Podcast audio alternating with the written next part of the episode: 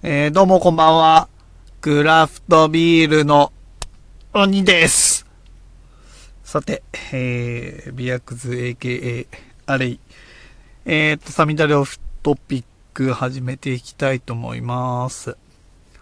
今回 26?26 か。えーと、今日は、えーと、前半巻いていこう。ちょっと、今までで一番思い入れの強い話をしようかな。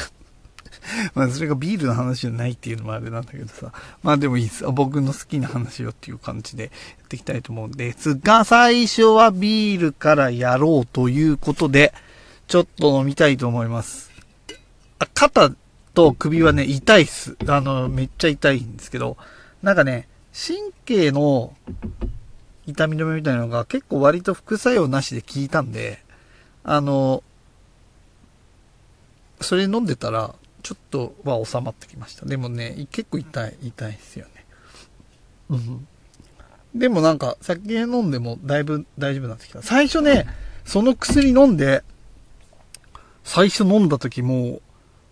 500の半分ぐらい飲んだだけでヘベレゲになっちゃって、なんか、すごかったんですけど、あの、慣れたら大丈夫になったんで、飲みます。はい。ちょっと痛い、痛いなと思いつつ、なんか途中、うーんなんて言いながらやるかもしれないですけど、まあそこは、さておきということで。で、今日飲むビール、そいつはこちら、じゃーん銀色のやつ、銀色のやつ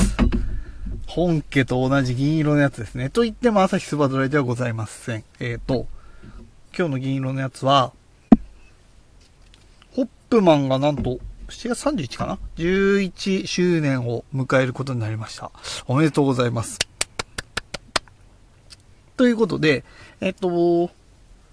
牛虎さんで毎年作ってるその周年ビール、今回は去年のガブガブマンに続き、えっと、ガブガブマンプラスワンということで、今日ね、ガブガブマンプラスワンを飲みながらやりたいと思います。ちなみに、えっと、ガブガブマンファンなので、あの、僕はいきなり4本買ってます。でも美味しいのでまた、あ、な、そう、すでにもうごめんなさい、飲んでます。で、美味しいので、さらにまた飲むと思いますが、今日はガブガブマンを飲んでいきたいと思う。ガブガブマンプラスワンですね。飲んでいきたいと思います。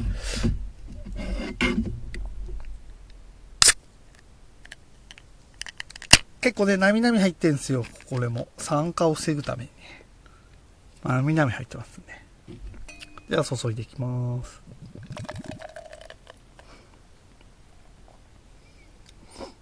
広がるホップのフルーティーな香り。よし。ちょっとサーモマグに入れちゃったんで、何対何っていうあの本家のあれができないんですけど。本家のあれって皆さん知ってんのかな？あの、えっ、と、気まぐれクックさんの オマージュです。じゃあいただいてみたいと思います。乾杯。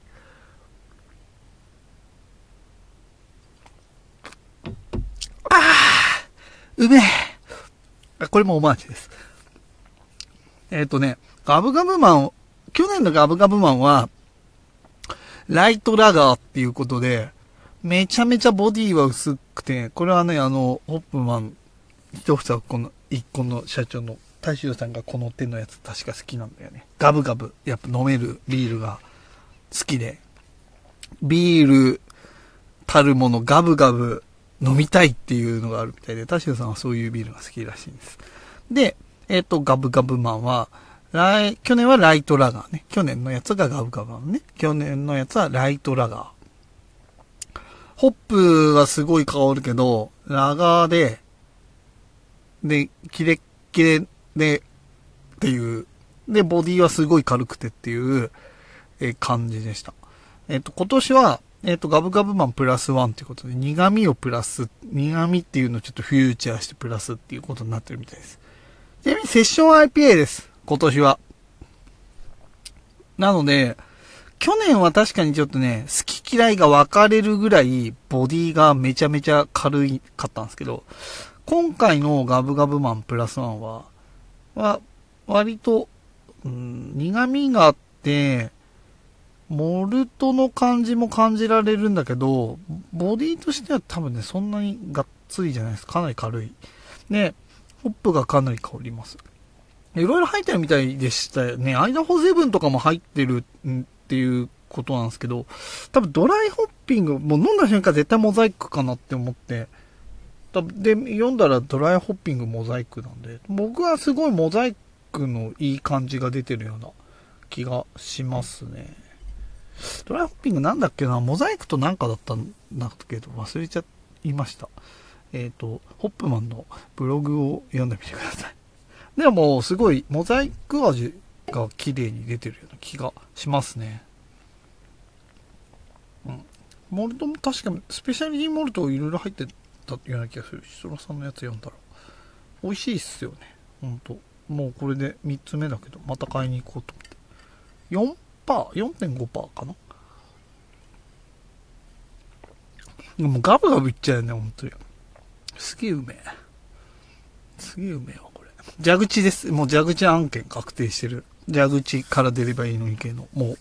う、もう、象徴的なビールですね。はい。飲みながらやっていきたいと思います。でね、こう、今週、この辺で飲んだやつは、チャキチャキシャキシンも上げてるんで、っていう感じありますけど、えっと、まず、えっと、ごめんなさい。えっと、まず、えっと、ノムクラフト。ノムクラフトさん初めて今回飲みました。えっと、ノムクラフト IPA IPA と、えっと、ノムノムゴールデン。えっと、あと、エベセッション。飲んでます。ノムクラフト IPA は、結構トロピカルでありながら、まあまあバランス系だった気がするね。苦味もあってっていう。いや、でもそんなに苦味なかったな。飲み応えも普通。ドリンカブルです。でね、雑味なく綺麗な感じです。これでね、でも3つ飲んで全部思ったんですけど、綺麗な味ですね、飲みクラフトさんは。とっても綺麗。で、えっと、次に飲んだのがエベセッション。これはあのーこの間飲んでたケベック、クエイク。あの、例の酵母っす。例の今流行りの酵母を使って醸してるやつで。こっちは、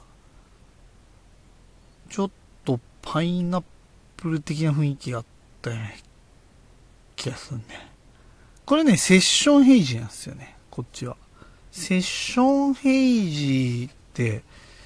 いいよね。飲み、あのジューシーボディでずっしり重くなくて、ただあのホップの感じは強くてっていう感じで、とっても美味しい。まあ、こ、これ、今回飲んだのが定番3種なのかな。美味しいビールでした。ノムノムゴールデンは、なんかこう、現地でそのブルワーさんがそのヨーロッパの方でゴールデンエールを習ってきましたみたいな感じで、で、まあクラシックなドイツ産ホップ使ってみたいな公式のあれだったんですけど、まあもうインスタ上げてますけど、ただ全然もう、そう書いてあったからもっとクラシックの味なのかなと思ったんですけど、もう入った瞬間は結構がっつりめホップ、華やかプちゃんで、まあ、ブドウっすかね、ホワイトグレープ、マスカットとかシャンパンに近いような香りがすごい印象的で、ちょっとトロピカルフルーツの雰囲気があって、まあ、モルト感もちょっとあってっていう感じのゴールデンエールでした。とっても美味しかったですね。うん。と、あとは、えっ、と、808ブルワリー、八百屋ブルワリーですね。僕の地元、栃木県小山市の醸してるビールをもう一回買いました。全部買いました。ESB、IPA、えっ、と、セゾン。一応全部買って、これまだ上げてないから上げてきますけど、飲みました。多分ね、僕、多分、セゾンは、申し訳ない。最初多分飲んだ時、このラジオ撮りながら飲んだんですけど、あれ、一回ね、あの、住所間違いみたいな感じで、あれなんだよな。多分、住所間違いっていうか、転送かけちゃった時に、あれ、俺、多分温度上がっちゃったんじゃないかなと思って、あの、セゾンがね、めちゃめちゃちょっとフレーバーっぽかったなって思ってて、で、今回、セゾン飲み直したんですけど、セゾンめっちゃうまかったっすね。やっぱ、程よいセゾンの感じの香りと、やっぱりフルーティーかつスパイシーな香り。まあ、ば、すげえバランス取れた綺麗なセゾンですね。で、IPA は、IPA は多分大丈夫だったのかな。IPA は、えっ、ー、と、モルト感もあ、きちんとあって、シトラスの、こう、フレーバーと、パイニーな松っぽいフレーバーがあるっていう、まあ本当に IPA、あの、ザ IPA っていう感じの、あのー、IPA ですね。よく流行ってない味とか言っちゃうんですけど、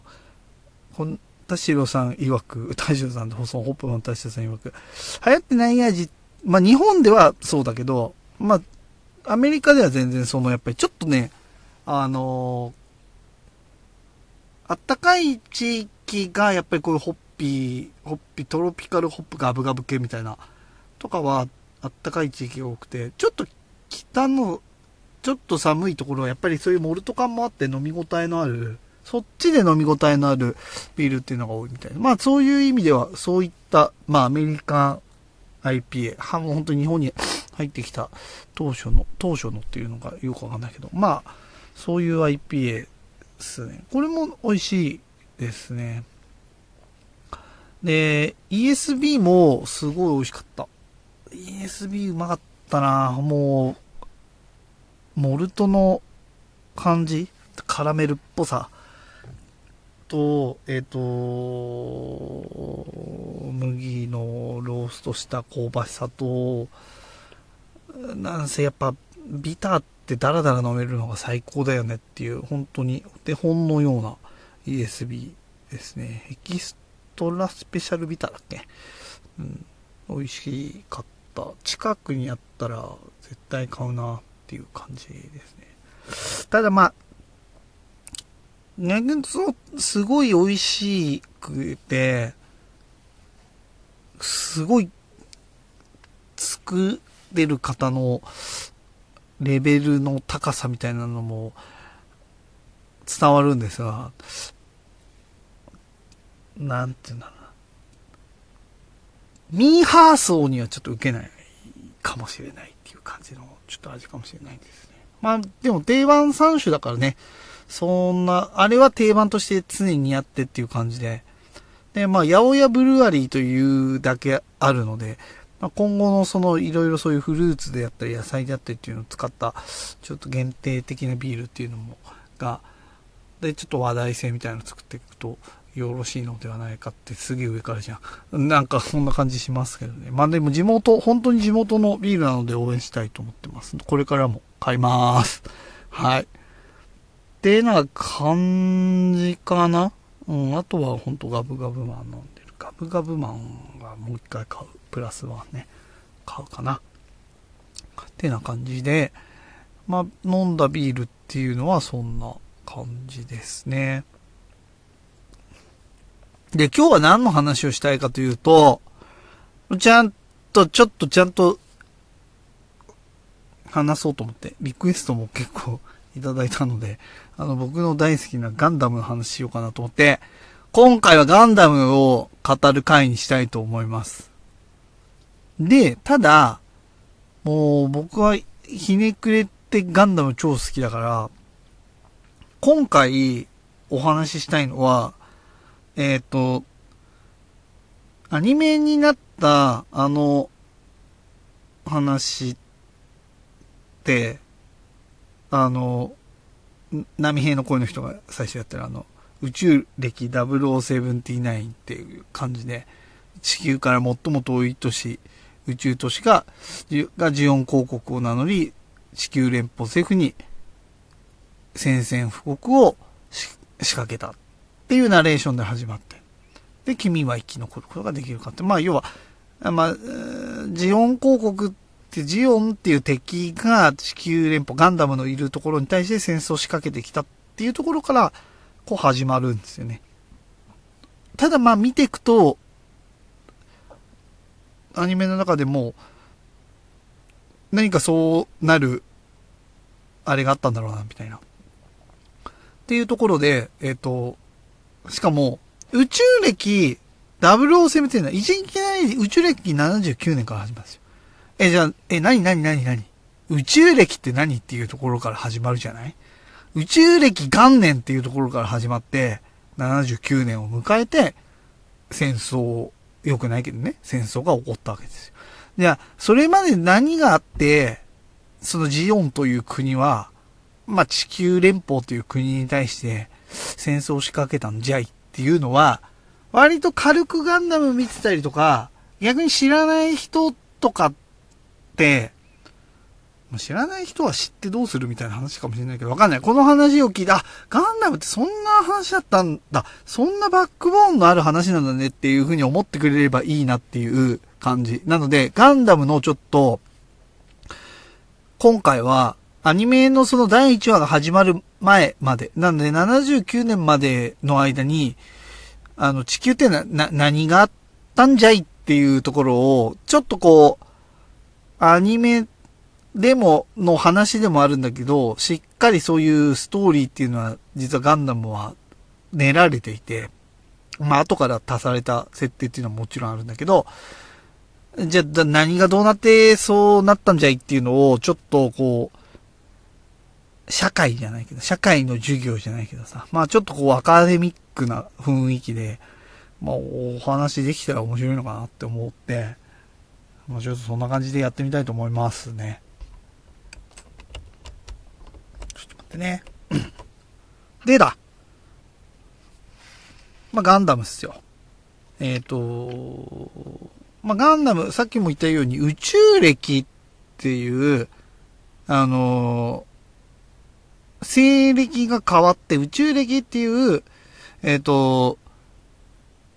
暦が、こう、新しいこう年号じゃないか使われてるわけよね。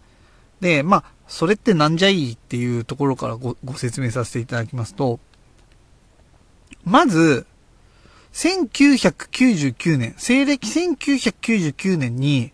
えっ、ー、と、今あるこの、まあ、我々のいる地球っすよね。日本が、アメリカがある。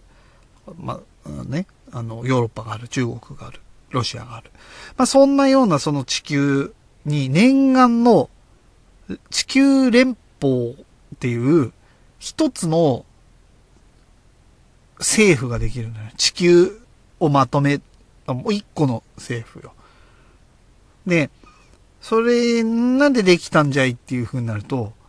地球のに住んでる人間の人口があまりにも増えすぎそう。ガンダムは実はそういう環境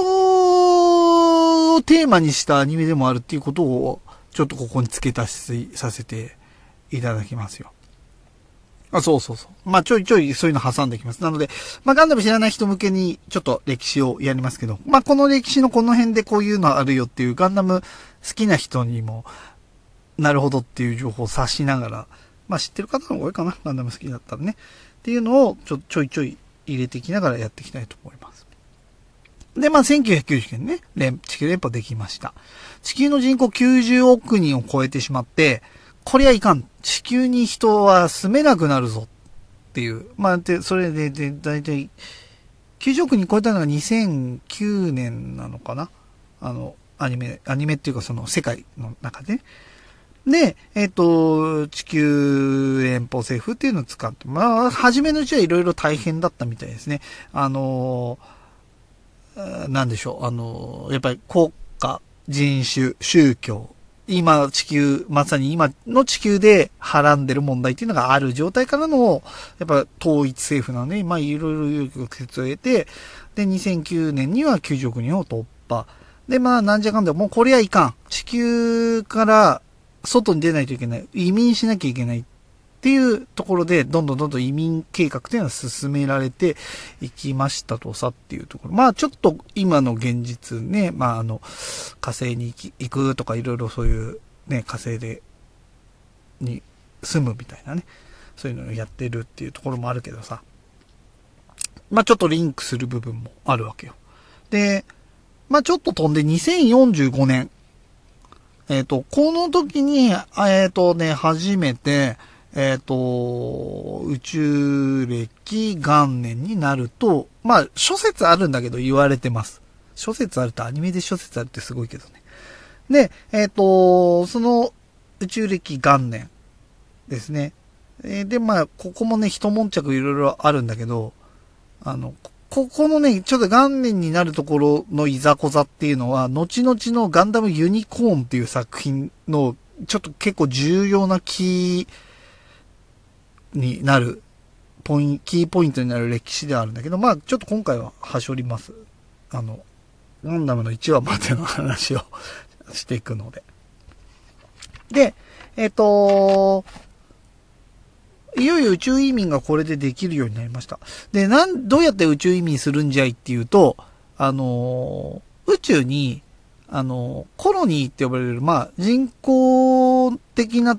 宇宙都市みたいなのを浮かべて、まあ、そこに移民しましょうっていう話なんだ。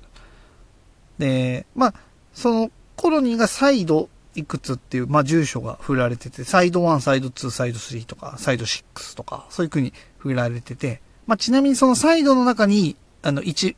一番地、何番地っていう、あの、コロニー。まあ、サイドはだからコロニーの集合体で、で中に、い一個の単位は番地っていう、何番地っていう、その、コロニーがあるっていう。で、まあ、いろんなコロニーがこうできていくわけよ。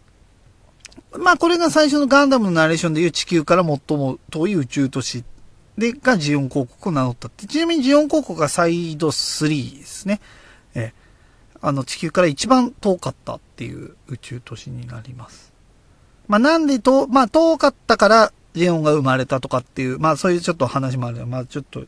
まあ、ちょっと先行きましょう。で、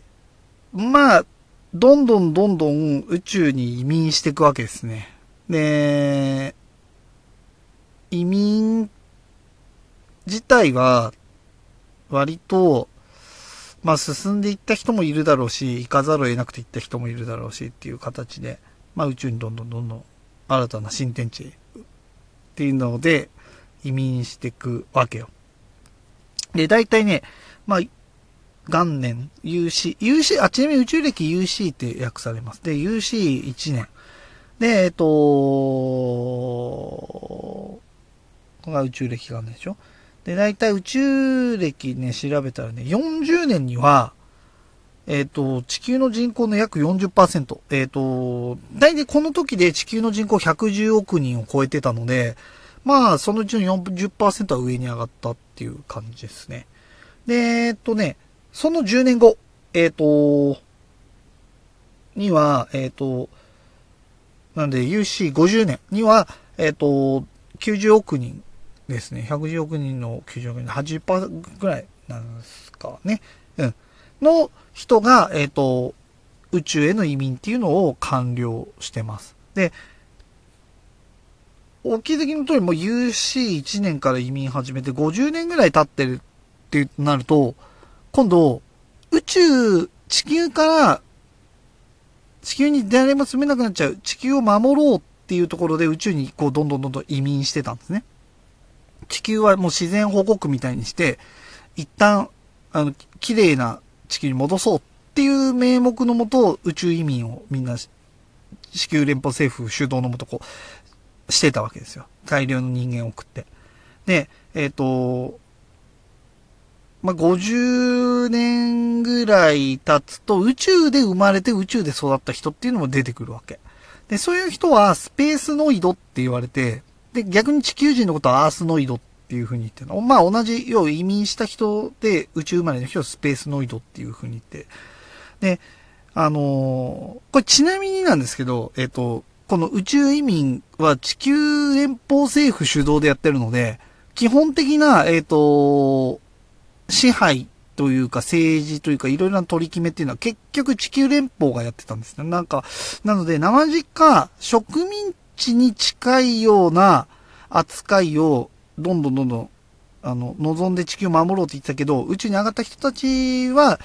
自治権とかもなく、そういう扱いを受けて、まあその中で、やっぱり、スペースノイド、宇宙生まれ、宇宙育ちの人は、え、なんで僕たちは地球連邦に支配されてなきゃいけないのっていうのが、生まれてくるんですけど、まあ、ただそこは、こう、なんとかなってたんです。なぜならば、そう、地球を保護するためにみんな宇宙に行こうっていう、大きな目的があったから、そこは甘んじて受け入れてたわけですよ。宇宙のスペースノイドの人たち、コロニーに先に住んでた人たちもね。で、ただ、ちょっとここで、あの、決定的な事件が起こるんですけど、えっ、ー、とね、有志51年に、えっ、ー、と、今後コロニーの開発っていうのはしないっていう風に地球連邦が急に決めるんですよ。で、これが何を意味するかというと、要は地球を守るために、あの、全員移民するから、もう、どんどんどんどんコロニー作って移民しましょうって言ってて、もう人口の80%ぐらいを宇宙に上げたら、今度やっぱ地球にしがみつきたい、そういう階級の、特権階級の人たちが、もうコロニーの、あの、開発中止って。だからもう誰も宇宙に行かない。地球の人は地球に住みます。宇宙の人は宇宙に住んでてください。あ、でも自治権は認めないんで地球から支配します。みたいな。そういうことになったんですよ。で、これはちょっとおかしいんじゃないのっていうところで、いよいよここで出てくるサイド3っていうその地球から最も遠い宇宙都市に、あの、ジオンズム大君っていう、まあ、ガンダム好きな人はもう神様のような名前で、ガンダム知らん人は知らんと思うんですけど、まあ、ただジオンっていう名前がついてる。ジオンズム大君っていう人が、えっ、ー、と、最初ムンゾ共和国っていう国を作って、まあ、後のジオン共和国っていう共和国を作るんですね。で、ジオンさんは何を言ってたかというと、その、お、国を立ち上げて、あの、スペースノイドの自治権、スペースノイドは、スペースノイドたちだけでやらせてくれっていうのを、訴え出すわけですね。まあ、それについては、多くの、やっぱりスペースノイドが待ってました。ジオンさんよくやってくれたっていうので、まあ、すごい人気になるんですね、ジオンさんは。で、えっ、ー、と、もう58年には地球連邦政府に対しても独立宣言っていうのを立てて、で、えっ、ー、と、まあ地球連邦としては面白くないから、一応こう、軍備を、こう、一番でも遠いから、あの、そこまで力を及ばなかったんだけど、まあ、他のスペースノイドには睨みを利かせるために、一応こう、武力みたいなものを置いていってっていうのもやってたわけよ。で、えっ、ー、と、ただそのジオンっていう、ジオンさんは実は平和主義者で、ただ武力による解決っていうのは一切望んでなかったんですね。ジオンさんは。で、ジオンさんはその武力でなくて、もう、穏便に地球の人たち、どうか宇宙の人たちを自由にさせてやってくださいっていうのを、あの、進めていったんですけど、やっぱジオンのあ国の中でも、いや、そんな甘っちょろいやり方じゃ絶対に独立は成し遂げらんねえぜってって、もう武力を使っちゃえばいいんだみたいな勢力っていうのもあったり、えっ、と、いや、ジオンさんの言ってる通りっていう形で、ちょっとこう、ジオンという共和国の中で、こう、いろんな勢力ができ始めちゃうね。で、その中で、一番、えっ、と、武力派だったのが、ザビ家っていう、あの、今後今後ちょっとよく出てくるザビ家っていう、あの、お家柄の一族は、ちょっとこう、ジオンさんと対立しだすんだ。で、来たる58年だね。えっ、ー、と、あ、58年じゃない、68年か。ここで、えっ、ー、と、ジオンさんが、えっ、ー、と、毒殺されちゃうんですよ。だこれはザビ家がやったんじゃないかって言われてるんだけど、まあなんとも、公式には何ともなってないんですけど、まあザビ家がやったんじゃないのっていうことになってると。で、えっ、ー、と、ここで、えっ、ー、と、デギン、ザビ家の、まあ一番年上のデギンっていう人が国を治める。で、まあこの辺の話はガンダム G オリジンっていう、えっ、ー、と、作品で、あの、語られてるんで、まあ好きな人はそこをちょっと見ていただくといいかもしれないですね。で、同じくその年にミノフスキー粒子っていう、これもまたちょっと一つ、ガンダムの世界観を、えっ、と、語るには、すごい外せないキーポイントの一つ。ミノフスキー粒子っていう、今までの物理学を覆す、あの、粒子が発見されるの。で、この粒子っていうのは、あの、あらゆる、えっ、と、今ある物理法則、だだったら電波とかのいろんなものを遮断することができて、で、この頃までの宇宙での戦争っていうのは、まあ、宇宙戦艦、昔のね、あのまあ、地球もそうだったんだけど、の海上戦に似てるんだけど、昔って、あの遠くにある戦艦同士がめっちゃでかい大砲で撃ち合うみたいな、どっちが遠くまで届く大砲を持ってて、あの、どっちが遠くから当てられるかっていう戦いだったんだけど、あの、まあ、まさしくこれ宇宙歴も同じで、宇宙に行って、えっ、ー、と、どれだけ遠くで艦隊戦で打ち合える、で当てられるかっていう戦いだったところから、まあ、これに関しては絶対に物資がある方が有利になるわけ。大艦隊を組める方が圧倒的に有利だから、あの、全然地球連邦、例えば武力で何か、あの、そういう宇宙の民が反旗を翻そうとしても、まあ、圧倒的な武力差がある。だって宇宙そもそも資源取れないから、地球資源取れるし。で、まあそういったところの決定的な武力の差で今までどうすることもできなかったっていうのは一つあるんだけど、実はこのミノフスキー粒子っていうのが発見されて、あらゆる物理法則が、えっ、ー、と、まあそうだね、レーダーとか電子通信っていうのが無効化されるっていうことが、これで、この研究によってどんどんどんどん判明していくのよ。で、そうなるとどうなるかっていうと、別にもう、レーダーが使えないから、遠くで打ち合うっていうのは、あの、全然できなくなるわけ。で、ジオンを筆頭に、宇宙で作業するにあたって、実はもうこの頃からモビルワーカーっていう、まあ、作業ロボットの技術っていうのは、結構持ってて、宇宙の方は。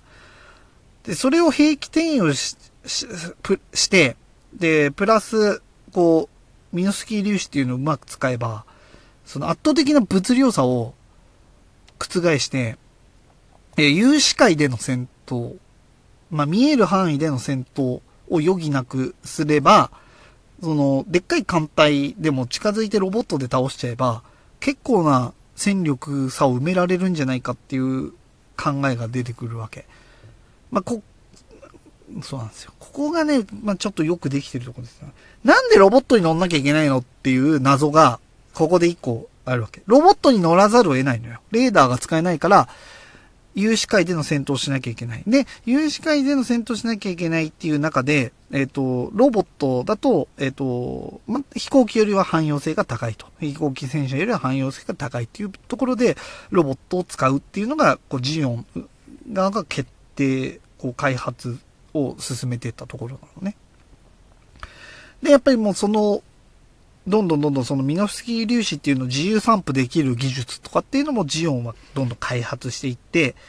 で、えっ、ー、と、宇宙歴69年、ガンダムが79年だからガンダムが始まる10年前だね。ここで初めてジオン共和国からジオン公国というのを名乗るわけ。これ68年から69年。で、ちなみにジオンさんには娘と息子がいて、おのおのキャスバル・レム大君。これが、えっ、ー、と、長男。で、次女がアルテシア・ソム大君っていう名前。で、ガンダム好きな人はわかるんですけれども、これが、えっ、ー、と、ガンダム知らない人でも聞いたことあるかもしれない、キャスバル・レム大君っていうのはシャア・アズナブルなんですね。要は、ジオン毒殺されたザビ家ジオンを乗っ取りたい。えっ、ー、と、ジオン大君を暗殺する。まあ、邪魔っすよね。子供たちは。で、子供たち殺そうとするんだけど、まあ、ジオン派だったジオンの国の人たちの手引きによって地球に逃げて、地球で暮らすのよ。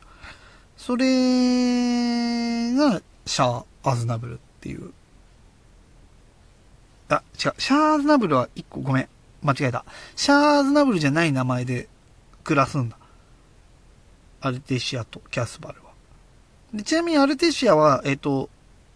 セイラさんっていう、あの、地球連邦の、にいるパイロット。そう。そういうことがあって、えっ、と、シャアは、そういう運命みたいなのが背負ってる。実はなんで、あの人は、ジオンの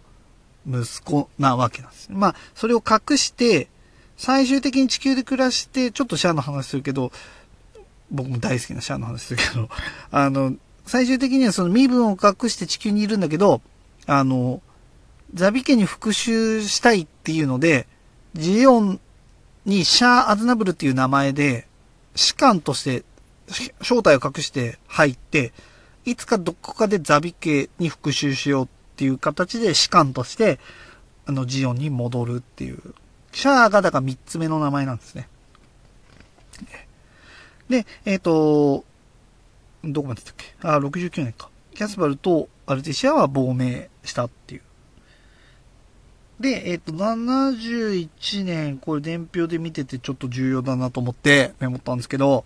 ここで、ジオン広告はそのデインっていう、要は一番お父さんが主張だったんだけど、あの、息子二人、娘ひ、あ、じゃ息子三人、えっ、ー、と、娘一人がいるのかな？で、その中の長男が、まあ、聞いたことある名前かもしれないですけど、ギレン・ザビっていう人で、こいつがまあ結局、父ちゃんすら手中に収めて、ジオンの実験っていうのをこのギレンっていうのが握るんですよ。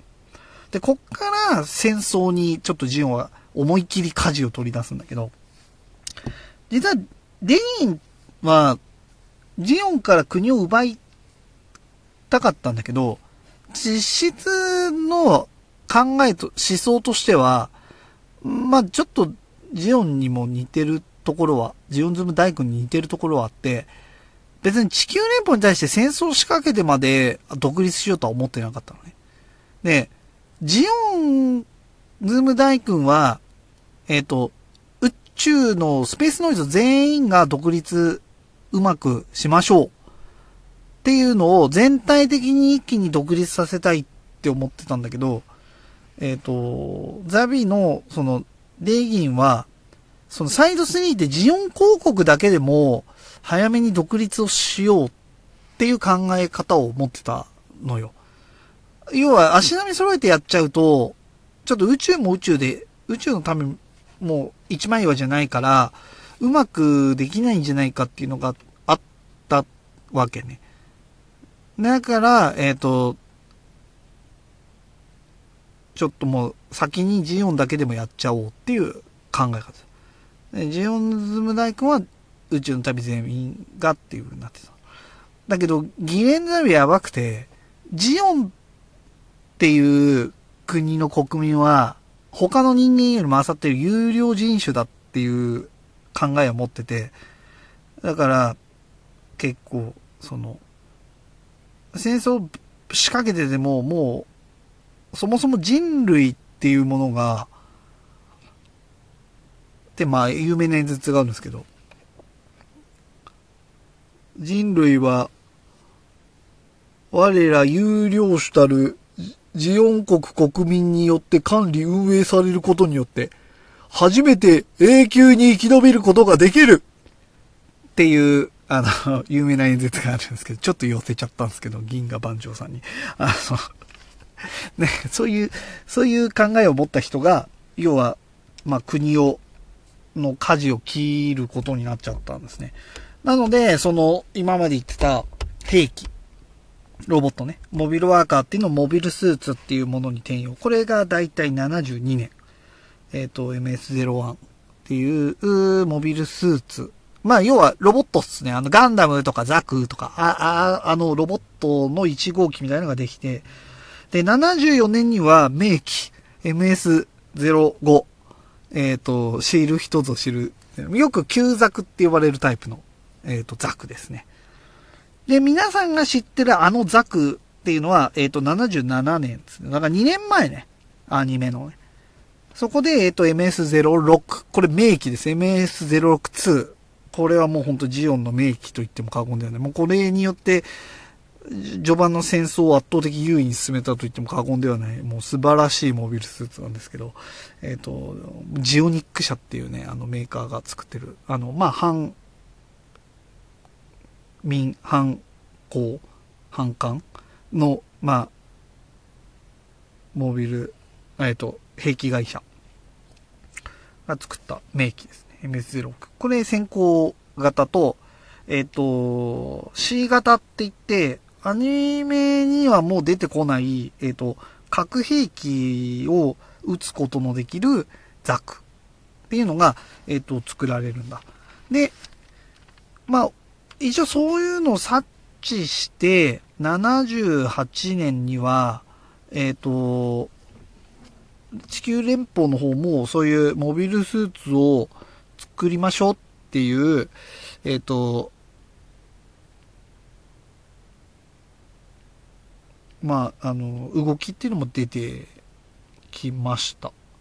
ただ、実はここも裏話というかあって、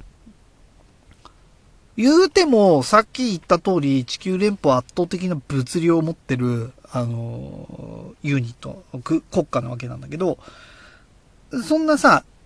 まあ、こそこそこそこそモビルスーツの作ってんな、あいつらっていうのがバレたら、その、その時点で潰しゃいい、いいんだけど、これ実は軍備の拡張を、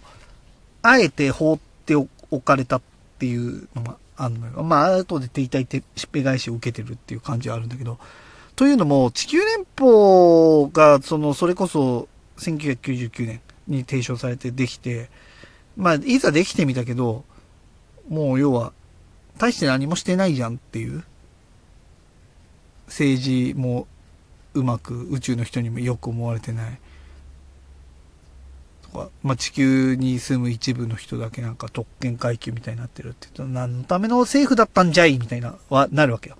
ただ、やばい、ジオンっつうのは、なんかすごい不穏な動きをしてるぞっていうのを、だからやっぱり地球連邦がな、軍備を拡張して、あいつら抑えないと、これ本当に戦争で大変なことになっちゃうみたいに思わせるために、ここ野放しにしたっていう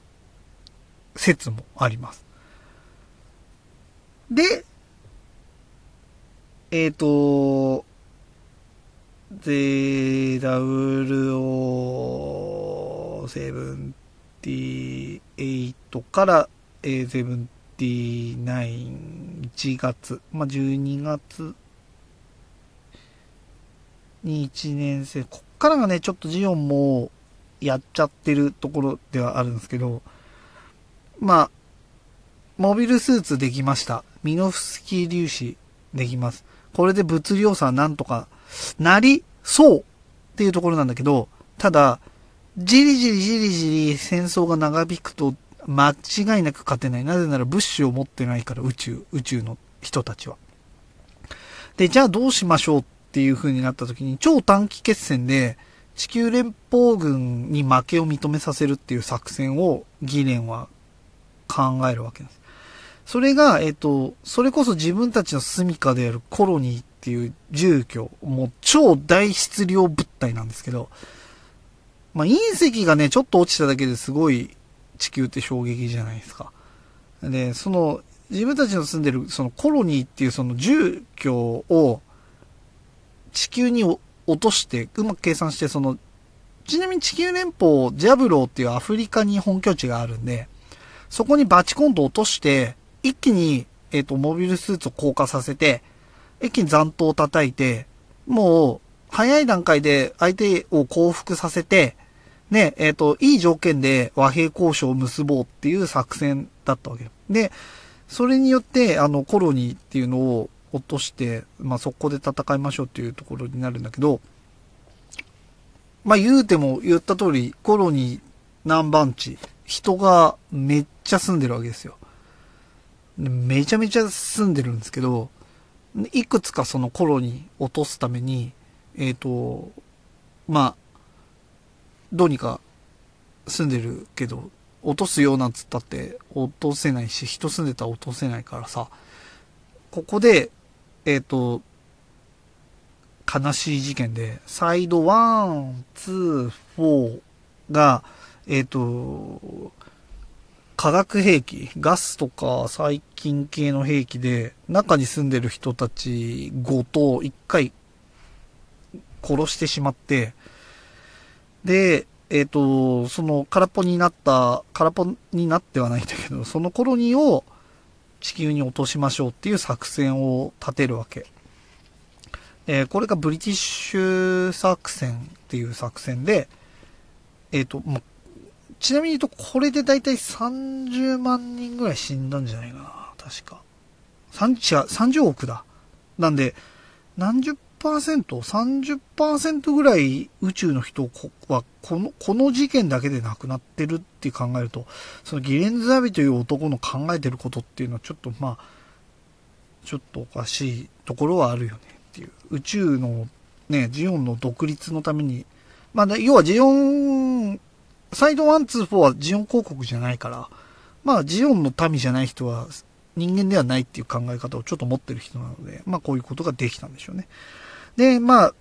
まあ言うてももうそんなんバレバレなわけじゃないですか。そのコロニー落としますっていう作戦で、連邦も必死に、あの、抵抗、もう全艦隊を使ってでも、抵抗したわけ。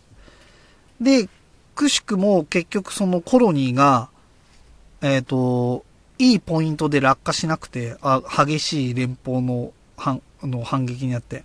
結局分解したコロニーの一部がオーストラリアに落ちるっていう、アフリカではなくて。で、ちなみにオーストラリアなんでガンダム、ガンダムの地図はオーストラリアは、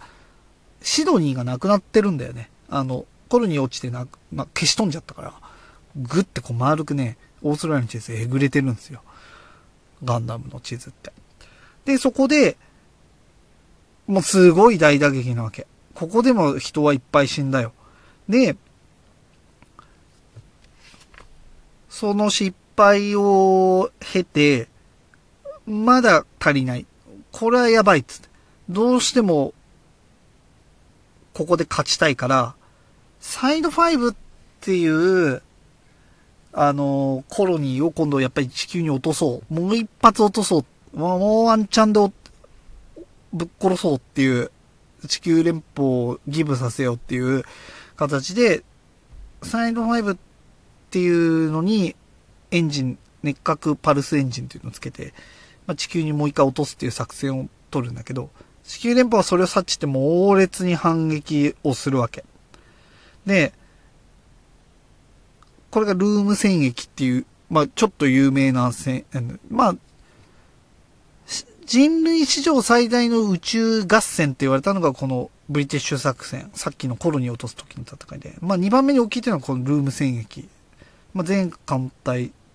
を招集して戦う。でも結局もうすごい連邦軍の犯行にあって、サイド5を落とすっていうのはちょっと実質無理だなっていうことになって、逆に、えっ、ー、と、そこを、サイド5を改造して落とす、その護衛に使ってたモビルスーツ隊を、まあ、全戦力を要は、途中ね、この戦いの途中で、えっ、ー、と、地球連邦を倒すために使うんだけど、で、まあ、これによって、まあ、有名な、その、シャーズナブルも実はもうこの時点で戻ってきていて、えっ、ー、と、この時に赤いザクに乗ってて、あの、連邦の戦艦を一人で5隻かな落としたっていう活躍から、ルーム戦役に、こういた地球連邦の人に赤い彗星って呼ばれるぐらいの活躍だったっていう。ちなみにあの、有名な黒い三連星、でも有名って言っても誰がどこまで知ってるかわかんないけど、黒い三連星もこの時にすごい、あの、上げてるんですよね、武功。えっ、ー、と、レビルっていう地球連邦で一番偉い、えっ、ー、と、軍の人を、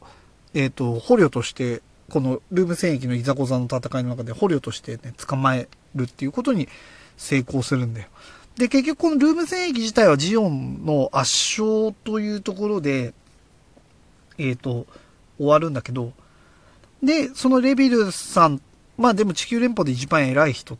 と言っても過言ではないよね。この人がいつまでもジオンにさらわれてるままじゃいかんつんで、奪還作戦を刊行されて、レビルは奪還されるんだ。で、一旦この時和平交渉とかもあるのかな。だから一回南極条約っていうのがこの時一回結ばれて、あの、ルーム戦役でもその、やっぱりモビルスーツ戦、もうレーダー、ミノフスキー粒子散布下で、レーダーに映らないモビルスーツの恐ろしさっていうのはよくわかって。しかも、この時のザックは、核バズーカを撃てたので、大体連邦のその宇宙船を一発で沈められたっていうので、まあ、そんでちっちゃいモビルスーツっていうそのロボットが、でっかい宇宙戦艦みたいなのをバシバシ落としてたっていうのでも、まあ圧倒的な、こう、武力の差を覆す、戦力差を覆してたっていうのもあったんだけど、核はやめましょうよっていう話になって、まあここで南極条約っていう、まあいろいろ禁止条約っていうのができて、まあ核はなしよになります。このね、南極条約っていうのを核なしよっていうのを、まあ連邦が結ぶんだけどさ、これはまあね、後々ね、ちょっとこれも面白い南極条約に対して面白い作品っていうのもあるんだけど、まあそれはまた後の話で、まあ知ってる人は知ってると思うんだけどね。で、その後結局レビルは戻ってきて、要はジオンに物資がないよっていう、ジオンは全然苦しい戦い、もうコロニー落として短期決戦するしか兵力持ってなかったから、えっ、ー、と、ここのまま行けば圧倒的絶対に地球連邦が勝つみたいな演説をして、こっからまあ本格的に戦争が始まるんだけど、地球とかでのね。で、3月、だえっと、0079、79年の3月には、えっ、ー、と、オデッサ。まあ、知る人ぞ知るオデッサ鉱山。まあ、物資があるとこだよね。そこをジオンが抑えるわけ。で、えっ、ー、と、ジオンが抑えて、オデッサ、その後、タクラマカン砂漠だとカリフォルニアとかの、えっ、ー、と、基地。っていうのは一気にジオン広告の方が抑えてく。抑えていったのね。で、まあ、圧倒的最初はやつっぱらにそのモービルスーツとミノフスキー粒子っていう技術を使って、地球でも圧倒的な、あの、戦果を上げていくんだけど、何せ物資がないわけね。で、地球、初めて地球に降りる人たちっていうのはいっぱいいるわけ。スペースノイドだから。で、重力がきついところでの戦いとか、そもそもその重力がきついところでの生活っていうのも慣れてな、なかったわけよ。で、それによって、えっ、ー、と、こう一気にジオンの足並みがこう崩れていくし、要は軍がぐーってこう伸びて戦線が伸びたことによって、補給もちょっとままならなくなってしまったっていうので、まあ、泥沼みたいな戦いの状態になったわけよ。で、その状態になって、あの、ガンダムっていうモビルスーツがどうやら連邦開発されてるみたい。それを調査、強奪してみなさいよ。っていうので、シャアがその、ガンダムを作ってるそのコロニーに、まあ、忍び込むみたいなところがあるんだけどね。で、その忍び込んだ、あのー、コロニーで、そのアムロとシャアの、まあ、運命的な出会いが始まって、そこの話がガンダムっていう、これが第1話の話なの。だから第1話を、になるまでに、実は宇宙歴っていうのはこれだけ多くのドラマがもうすでに存在してるわけよ。だから、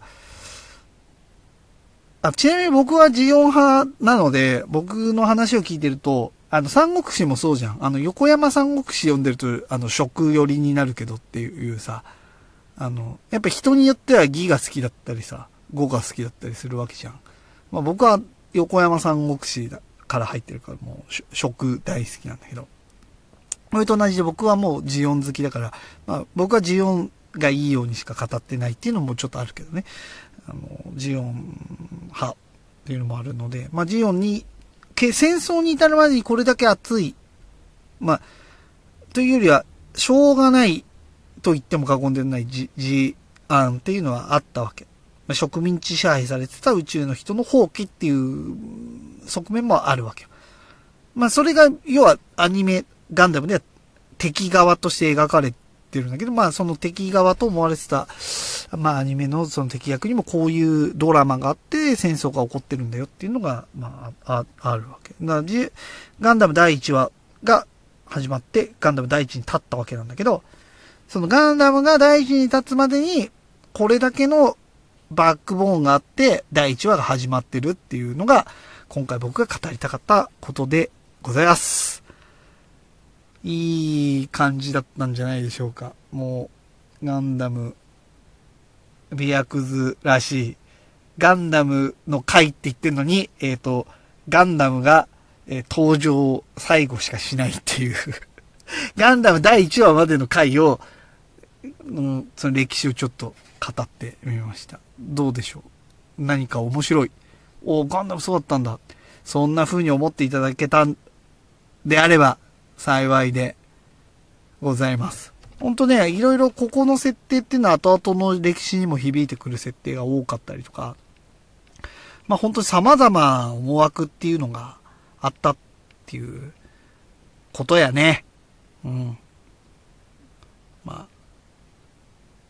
あ、そんな感じで、そんな感じ。